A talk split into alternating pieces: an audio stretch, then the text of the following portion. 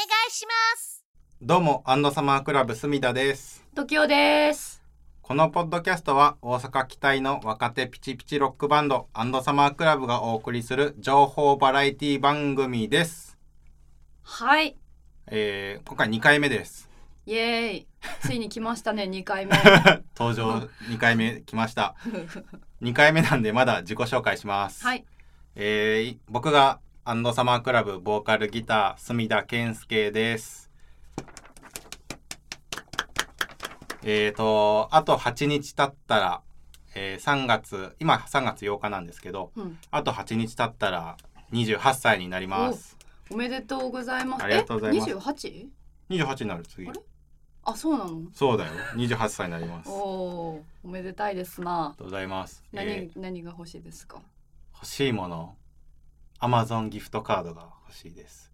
皆さんお願いします。えーはい。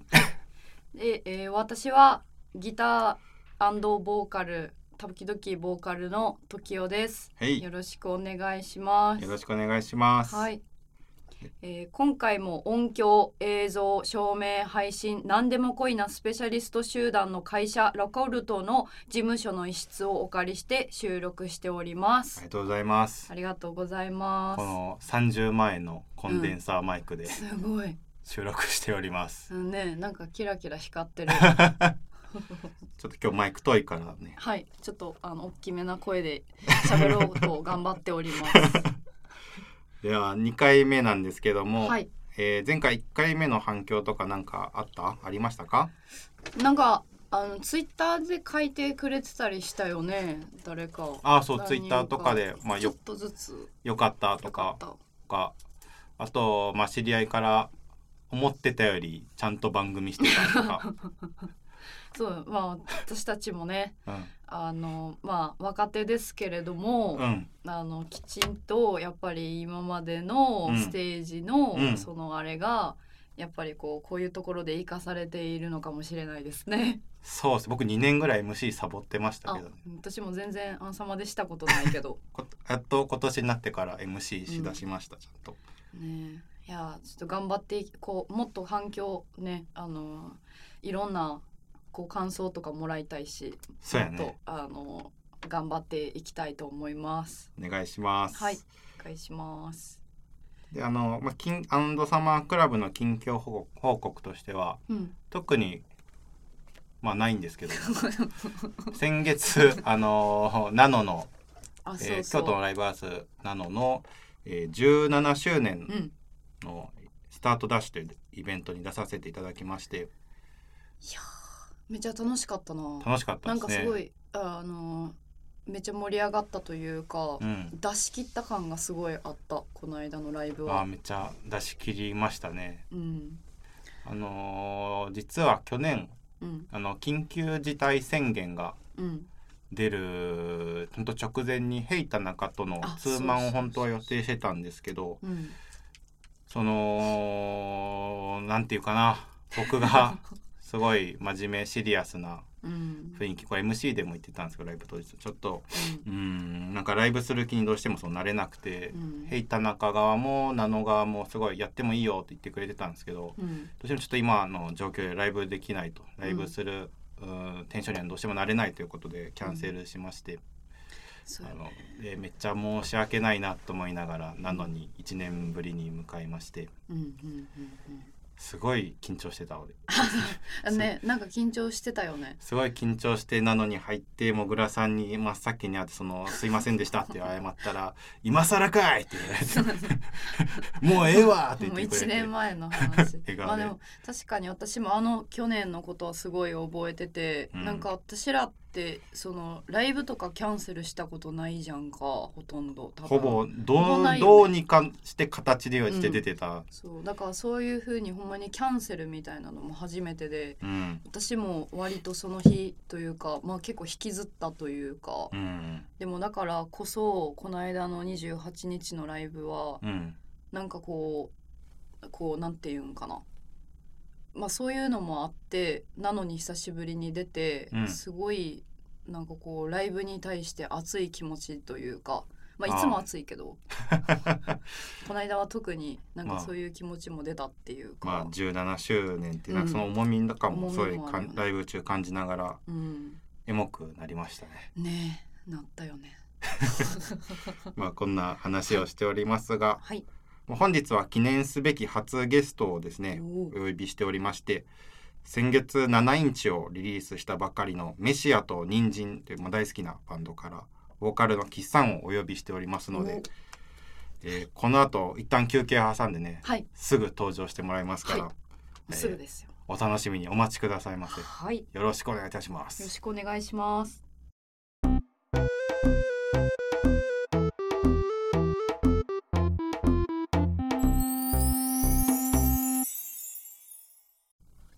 はい、では早速ご登場していただきましょう。メシアと人参からキッサンこと北山高正さんです。どうもこんばんはメシアと人参の北山です。ようこそ。よろしくお願いしまイす。嬉しいウィー初ゲスト。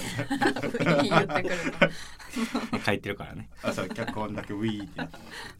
では、あの時尾さん、北山さんのプロフィールをお願いします。はい、えー、岸さんこと北山高正さんは京都発男女2人組ドリームノイズポップバンドメシアと人参のギターボーカルを担当されています。かっこいい。はい。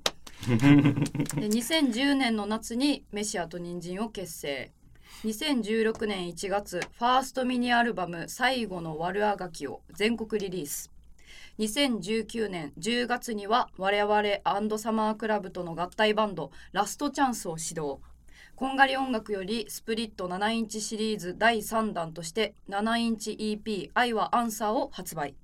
そして先月には待望のニュー7インチククル175をリリースされました。また岸さんはミュージシャンとしてあので以外にも YouTuber として幅広くご活躍をされていらっしゃいますね。えはい、ということで、はい。あの7インチククルと175なんですけ175ど、まあ聞かせてなんかかしこまってますね。はい。まあまあまあ。いやめちゃくちゃ良かった。めちゃくちゃ良かったあありがとうございます。本当に。本当に嬉しいです。なんかかね。なんかあのー僕音像、はい。結構音像的に綺麗な綺麗すぎる音よりもなんていうやろ埃とか空気感とかがうん。一緒にパ録音されてる音音像がすごい大好きなんですけどうん。なんかその最近の最近のってあんま最近あんまりそういう音源で音像でテンション上がるとかあんまなかったんですけど、うん。そのメシアの新しい7インチはすごくあテンションが上がりましたありがとうございます。聞いてたの埃の塵が見えました。あでも見えた見えた。めちゃくちゃ誇りっぽいスタジオ。いやいやいや。でもスタジオをなんかちゃんとあの一つ丸ごとスタジオに、えっとうん。アンプを3台一気にあ一気に。置いてあ置いてマイクをめちゃくちゃいっぱいいろんなところに立てて撮ったんでいろんな空気感が多分混ざってると思いますね。え一部屋に3一部屋に3つはい。すごい置いてすごい。いろんなところにマイクっていう。えマイクって何本ぐらい置いたんですか？何本やったかしっかり覚えてないんですけどまああのネガポジで PA やってるうん。江添さんライブハウスネガポジでうん PA やってる江添さん。がうん。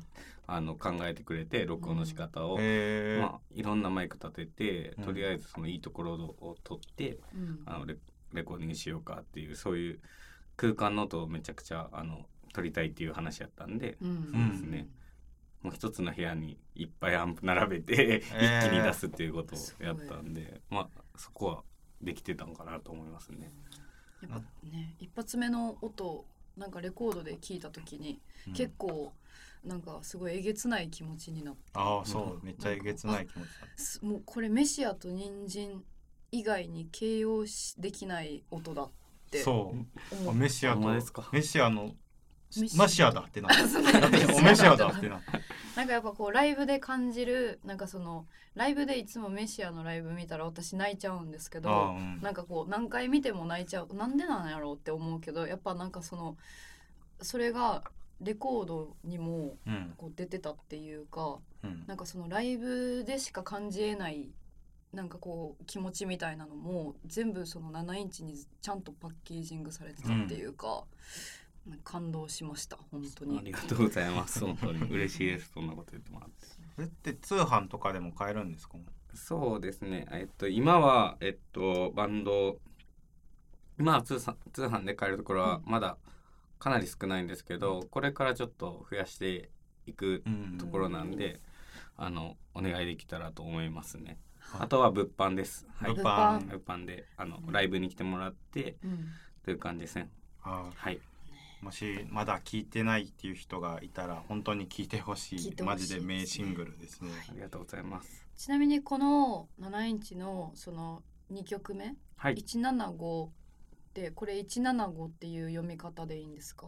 まああんまりあの読み方決まってないんですけど 決まってない。あのどういう由来なまああのあの昔新曲をいっぱい作っててそのライブに出る時にセットリストを書く時に、うんまあ、新曲新曲新曲遅いやつとかいっぱい書いてて、うん。なんか PA の人も分かりにくいかなと思ったんでだからあのちょっと楽屋でちょうどみ京都ミューズホールの楽屋での壁を使って書いてたんですけど、はい。あのふわっと横に見たらいイナゴライダーのパスがあったんで それで175って取りました。なんかまあ昔なんかこれもう言ったらあかんのっすけど、はい。言ったらあかんのかわからないですけどいやなんかあのその1な175号線っていうのが多分なんかお岡山かどっか、うん。京都の北の方からに通ってるらしくて、そのなんかその辺に住んでる人がうん。あれ175号線地元のあのその道路の国道の曲やろうって言われて、あ。えー、なんか「あー」とか言ってもうたんで「はい」とは言ってなかったんですけど。えっと、実は違うというか別にあの曲の意味とかもあんまりないであすしそのあのイナゴライダーから取りました。イナゴライダーのパスから取りました。もうこれ言ってなかったんですけど今日そは言おうと思って。のそのお客さんちょっとショックかもしれない。あーそう知り知り合いなんですけど。あ知り合い。そうそうそう。面白い。でも数字タイトルってなんかすごいめっちゃ考えちゃうかも。いろいろ。どういう意味なんやろうってなんか考え,、ね気になるよね。考えちゃいそうよかったイナゴライダーで。よかった。なんか安心した。あよかった。すごいそすごい。んなあの意味ないです。意味意味深じゃない陰謀的な意味があるかもしれない。かちょっとドキッとするもん。聞いていいかどうかわからんみたいなはい。ではあの次がですね、はい。えっ、とまあ今回岸さんが来てくれるということであのお便りを募集しておりまして、はいあの何通かいただいてきましてありがとうございます。あありがとうございます。あの読ませていただきたいと思いますので、はい。でまず、えーペンネームジャカルタさん。はい。あじゃあカルタさん。知ってますか？東京の人かな？うんおおうん。ジャカルタさん。てくれる来てくれてた人ですね。最近は東京に行ってないんで。ああそっか。多分この人だ。ちゃうかな？あの去年の肉フェスでやったはいあの元ベースの人と一緒に演奏したはい。メシアの昔の曲や、はい。あの確か北山さんとユニットを組んで作った曲っていうのは女性のキーボードと一緒にやった曲ははい音源化しないんですか、あどちらもとてもいい曲だったのでぜひ音源化してほしいしあ。ライブでもやってほしいです。ああまずありがとうございます。まず来てあの見て配信でやったんですけど。まですよね。えーっとワンマンでやったんですけど、まあ、その時にあの昔の人とかいろんな友達とかとやったんですけど、まずその元ベースの人とやった音源は、多分出す予定は今のところないんですけどはい。大学の時にまあ少年あのその曲名は「少年少女」っていう 曲なんですけどでまあその時も曲名が全然なくてうん。全部芸人の名前にしようっていう 話で少年少女っていう芸人がおったんですけどね。とか斎藤紳士って曲やったりとか ガスマスクガールやったりとかあの曲名があんまなかったんでそのその時に作った曲ですごいずっとやってる曲で弾き語りでもやってるんではいもしかしたら弾き語りの音源とかにあやるかもしれませんね。あとキキーボードの人とやってるやつはえーっと去年そのコロナになってからえっと、ピチピチニートまんじゅうっていう名前でソロで名義でやってて それでサポートでキーボードやってくれてるんですけど音源はもうえっとねもうすぐっていうか多分無料かわからないですけども配信すると思います。楽しみ。曲名は決まってなくて。また決まってないああのドラムの夏子さんいわくはい。あのとりあえずロックでいいんちゃう。めめっちゃしシンプルや静めっちゃ静かな曲なんですけど。どこまで曲とりあえずロックでいいんちゃう ロそうだね。タイトルわからんすけど。ど まあ一応タイトル「ロック」っていう曲なんですけど。ああともしかしたら一応この自分で iPhone でうんミックス iPhone で撮って iPhone でミックスしたうん。音源をそのキーボードも入ってるやつをうん。あのちゃんと作ったのを作ったんではい。リリースする可能性が高いと思います。何とも言えませんがはい。そっちはやると思いますんでぜひチェックしてください。お楽しみ。ですね。なんか話めっちゃそれるんですけど、はい。曲名って決めるのむずいっすよね。むずい。どうやって決めてる？アンサマ僕マジで僕が作る曲はマジで曲名ほとんど決まんないですよ、とか仮タイトルのまんまったりとはいか、あそうやんね。結構そうかもね。時をは？え私もうでもほんまにその時につけたのそのままとか結構多いです。考え直さずに。考え直さないこと多いかも、難しいよね。なんか曲の歌詞から取るんか、うんうん。それともイメージから取るんかとかもあるし、うん。そうね、曲のサビっぽいところから取るんかそれとも違う全然違う一言から取るんかとかもめっちゃあるし、な悩むよね。あのファーストアルバムに入ってる「あの GoGo」って曲があるんですけど僕らの。あれもう疾走感すごいかったんで、多分時岡誰かが「GoGo」でいいんちゃうみたいなんで曲名「GoGo」で仮タイトルだったんですけどレコーディング前に歌詞出来上がったら僕めっちゃ暗い歌詞になって。あるよねそういうこと。ゴーゴーってめっちゃ明るそうな曲やけど歌詞めっちゃ暗いっていう。あるわ。曲歌詞の内容とか関係なくなんか勢いでつけること多いけど今までこれめっちゃしっかり決めたみたいなタイトルとかありますか？これはめっちゃ考えたみたいな、一番考えたやつ一番考えた曲ね。あーその多分曲名から作ったりとかってことやんね。とでもか大体あそういう。曲名だけあって。とかもですし、はいはいはい、うん。こうこう仮タイトルつけてるけどこうもう一回ちゃんと本タイトルとしてこう考え直したやつとか。なんかあるかな。でももうあんまないけど全体的にはこう何かこう伝えたいこととかがあって、うんその悪あがきとかもそうだけどとかアップルとかもやってたりとかするし今回のククルもうんあの175はあれやけどククルはちゃんとククルっていう曲うん。を作るってなってつけた名前で。あちゃんと。あちゃんと。結構そういうのがあるありますね。そのでもただ今言ってたロックは マジであのロック一番メシアの中でロックじゃない曲なんで なんでロックになったのかがあんま分からないんですけどそのめっちゃ静かな曲なんですよ。あもう初めてしこんなにゆっくりで静かな曲ああれ？ちゃうんかっていうこ最の間。近ライブでやってる曲。あああめっちゃいい曲。あれがロックなんやけど。あそうなんや。全然ロックじゃない 今までこうロックとあのつけてもよかったであろう曲がいっぱいある中で なぜかなぜかなんかロックちゃうっロッて言われて。るクじゃないやつでロック。まあね。ああの曲か。あれロックなんや。ちょっとライブ最近見てない人は多分。分からないと思うんですけどね。でやけに遅い曲来たと思ったらこの曲だって思ってください。なんか見て知らんかった。ギャップでね。ちょっとそれました。へではあの次のお便り。はい。ーはい読みます、えーペンネーム北海道の木彫りのくまさんからいただきました、ありがとうございます。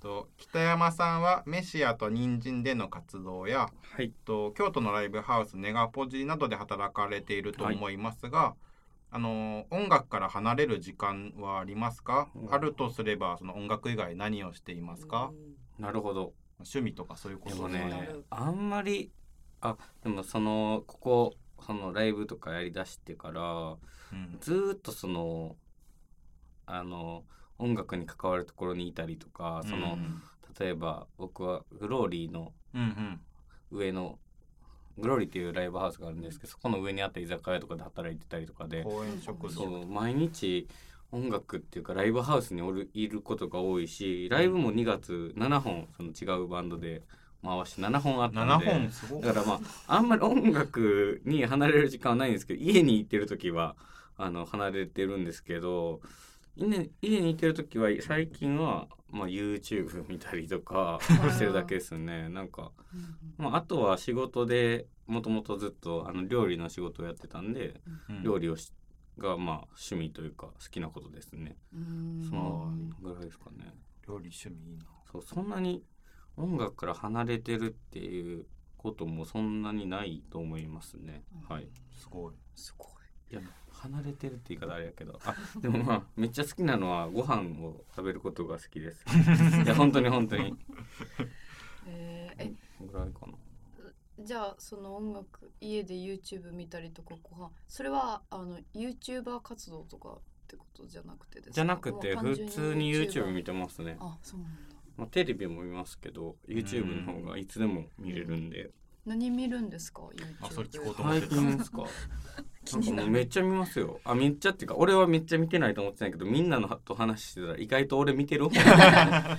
でまあ普通に王道で言ったら朝倉未来とか。あー格たまに格闘技系のやつと朝か。倉未来闘技でもよう見てる今日も見てたのはあのまあモンスターエンジンっていう芸人さんがやってるあの工場でなんあの実家工場やからそれでなんかいろんなもの作ってるんですけど今はめっちゃちっちゃい子供用の自転車をロードバイクに改造改造するってやつやってて。面白そう。いやめちゃくちゃ面白いんでそのなんかそのやってるのにそのやってる時の映像をそのまま撮っててそれにナレーションつけてるんですけど ななんでこいつブツブツ言ってんねんとか。あ自分でセリフずっと。言ってて。とかそそうその人はなんか物を作るそのどうでもいいものとか作っててほんでうん。一番面白かったのはあのめちゃくちゃ長いスケボーを作るっていうのがあって ままずめちゃめちゃ長いスケボーができる場所を用意してくださいって言ってめっちゃそうもうめっちゃ長いやつ。ほんでそれの乗り方を紹介するっていう作る、へー。作るのじゃなくてあ 作ってもらった上で 作っ自分で作ってるんやけどそれを作った後にあの乗り方うどうやってうまく乗れるかみたいなめっちゃ長いスケボー。を、へへーまあ、まず売ってないんですけど絶対に。ーあ絶対い。やすっごい長いんですよね。いやほんまにあのそれおもろいんで。たまになんかでもなんか見かけますけど長いやつ？スケボーでも多分それよりも長いんだろうなって思う。長いスケボー見る？だから動画とかで。あ動画でね。がおしゃれな女のあ子があロン長いスケグボード。ボーロングボこういうードかやつやんなそうそう。こういうやつで伝わらんよね。こううねうねする。うねうねしてる。動きしてます。すへー。そういうのを見てますね。あと山王物語とかわからん。全然わかんない。YouTube あんま見ない。もうなんかめっちゃインディーズのずっと一人でやってた人なんですけどまあおもろいですね。なんかそのあのいつまでファミレスに居座れるかとか。結構迷惑系じゃないいやいやそんなことねあの見てもらったら分かるんですけどちょっと迷惑系とはちょっと違う。あ違う。あでもちょっと迷惑系かもね。そのスクラでずっと同じやつ頼んで、うん。何全部食べ自分で食べてあのいつまで頼んだらなくなるかみたいなのをやってて、すごいねうん、でもなくなってたねなんか。初めサーモンで言ったけどやっぱ一日中やってもなくならんかって違うやつに変えた瞬間に あのいけてたね。あそうそうそう。とかうん。そういうの見てたね、えー。いろいろいるんやなうん YouTube いますね。がはい。そんな感じです。なるほど。ありがとうございます。ありがとうございます。あとですね最後のお便りをもう一つだけ読ませていただきます、と村上冬樹さんかな、はい。村上冬樹さんからい。ただきました、ありがとうございます。えーメシアと人参の歌詞が好きです。ありがとうございます。人間の魂の奥の方にある綺麗で眩しい光を感じます。うん。ありがとうございます。歌詞はどんな時にできますか？ああー。確かにこれ僕めっちゃ気になる。メシアの歌詞めちゃくちゃいいから。全然あの覚えてないんですけどそんなに。あふらっと歩いてる時とか。へフラットそんなになんかうんこうすごいいい言葉が思いついたりする時にうん。作りますね、日本語で書くーうんとしたらちょっと難しいんでなんかそう。日本？さ最近アンサマも日本語で、曲を日本語でどんどん作ってるんですけど日本語マジむずい。どうしようって思う、ね。英語もむずい。英語はその文法力がなさすぎてむずかったけど、日本語はどうなったらかっこよくなるかがわかんない。俺も分かってないまだ。そうよね、うんむずいよね。ニュアンスなんかちゃうもんね、ちゃう。英語で歌う時と日本語で歌う時と。うん。しかも耳にダイレクトに来るから、うん。やっぱそのなんていうかなある程度自分の中でうん。かっこいいとかうん。気持ちいい歌詞にしたいけど。うん。うんうんそう考えるとメシアとかほんまに歌詞すごいなってめっちゃ参考にしてます。いやいやいや。全然。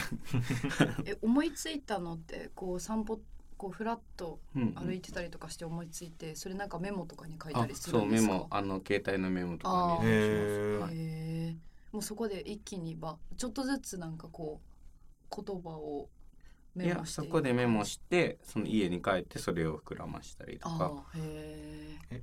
曲が先ですか？歌詞が先ですか？バラバラいや本当に。バラバラいやだからその曲やったら多分めっちゃいいフレーズを思いついたら、うんそこから膨らませるしなんかこういう歌詞を絶対に作りたいとかなったらうん。それをメモしてそこから曲を作る、うん。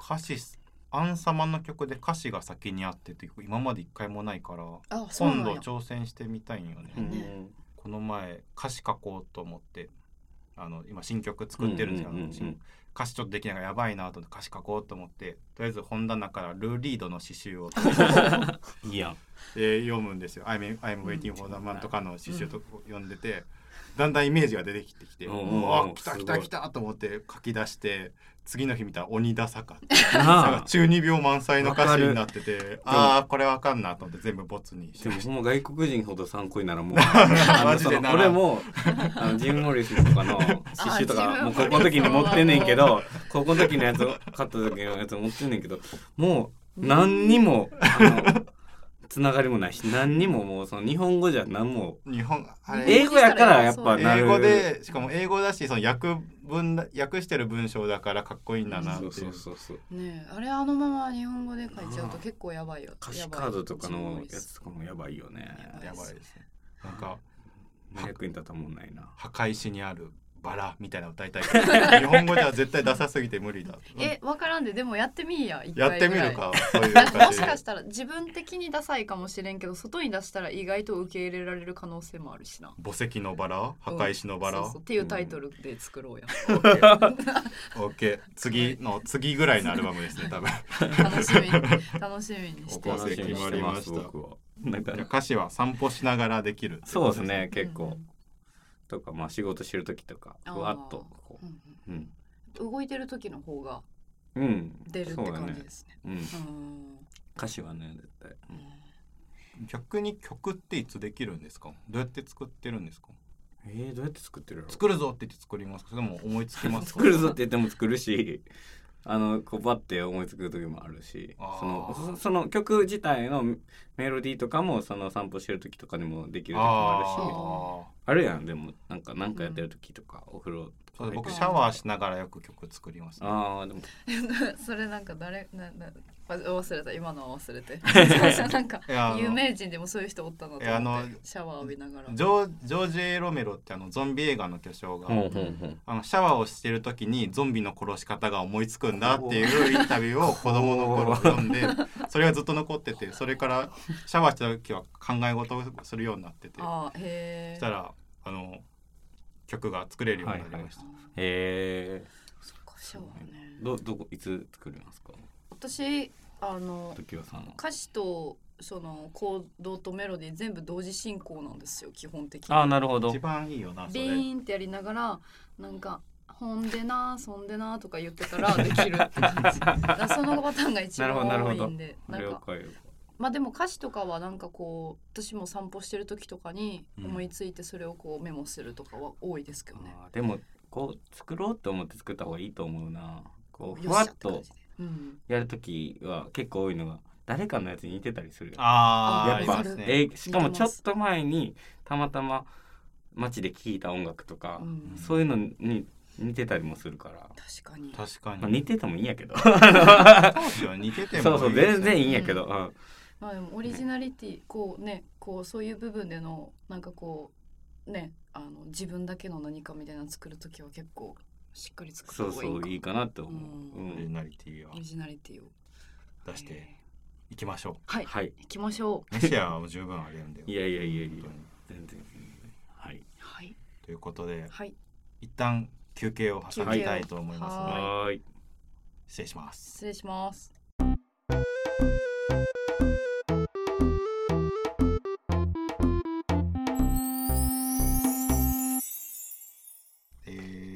えー休憩明けました。はい。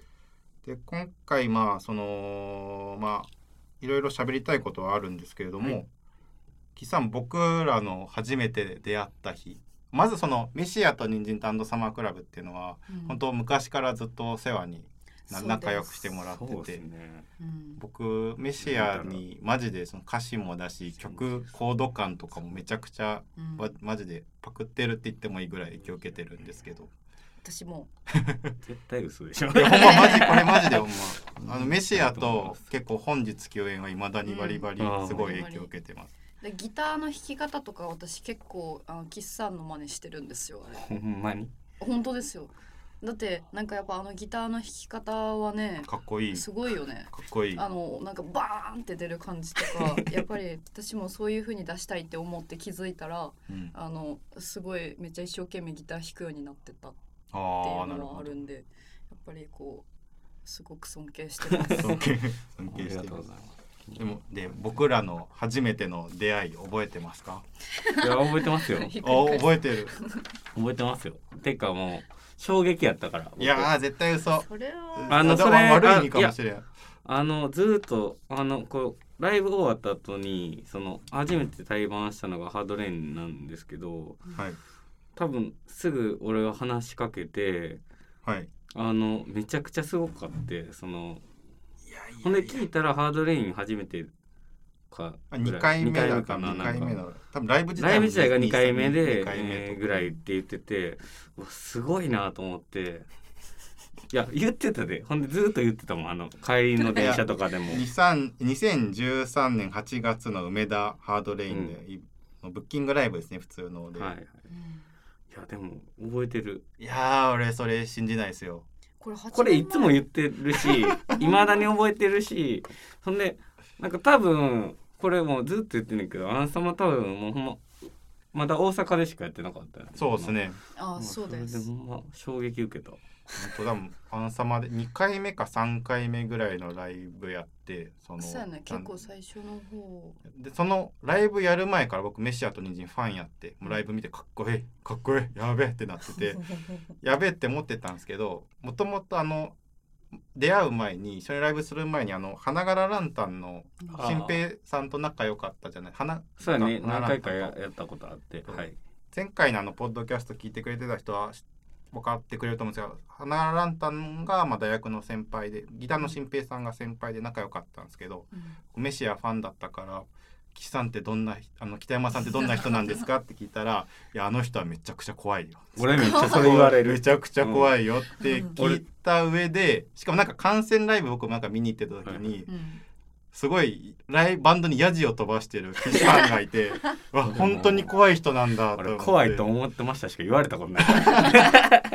本当に怖い人なんだと思ってその初対面でまあその8月に一緒にライブしたんですけど。2013年。そフルうそうめっちゃ古い。だよもうはもう8年前。昔やね。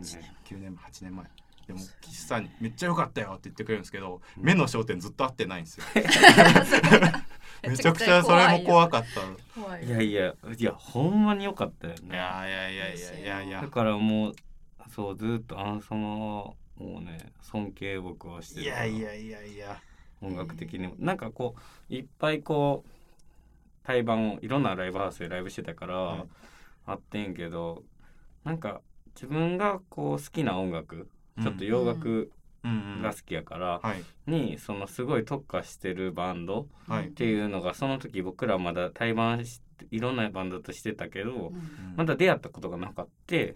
それで初めてアンナサマクラブがすごいあ他に対バンした人もめちゃくちゃ良かったりライブ良かったりとかいっぱいおってんけど、好きやっていうこの音楽性がすごいピンポイントににあったのがアンドサマークラブやったから嬉しい。嬉しいな。そう。それでめっちゃ感動したのをちゃんと覚えてて初めてのハードレインもちゃんと覚えてます。マジですか、はい。嬉しい。嬉しいです。ありがとうかあのーあれですよね。その洋楽からの影響を全く隠さないそのまま出すみたいなはい。バンドって結構僕らの代からの特徴ですよ。ね、あー。あそうかもね。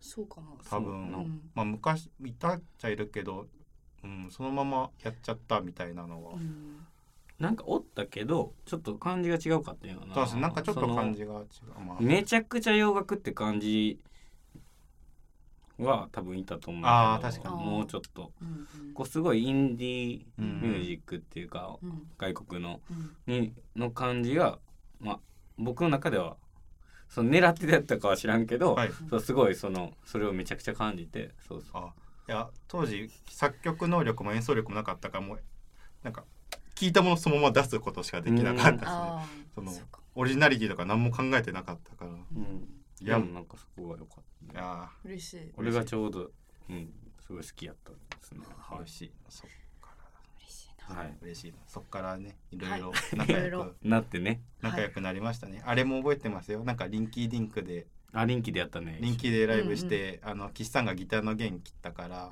あのロそうロロンリーのロンリーと岡山の版のギターのギターのおっさんおのギター借りてライブで血だらけに血だらけしてあそう岸さんの申し訳なかった。血だら岸さんの血でそうめっちゃそれを頑張ってちっちゃいかなティッシュかなんかで一生懸命拭いてたのめっちゃ面白かった。なんで血出たんやろと思った別に何もしてないのにはいやりましたね。はい、うん。思い出しました。あれは面白かったです面白い。ね私も覚えてるわ。あの頃よく血出してましたよね、うん。なんか出てたね。ギターが壊れ壊れた。りと壊してたよく壊れてた。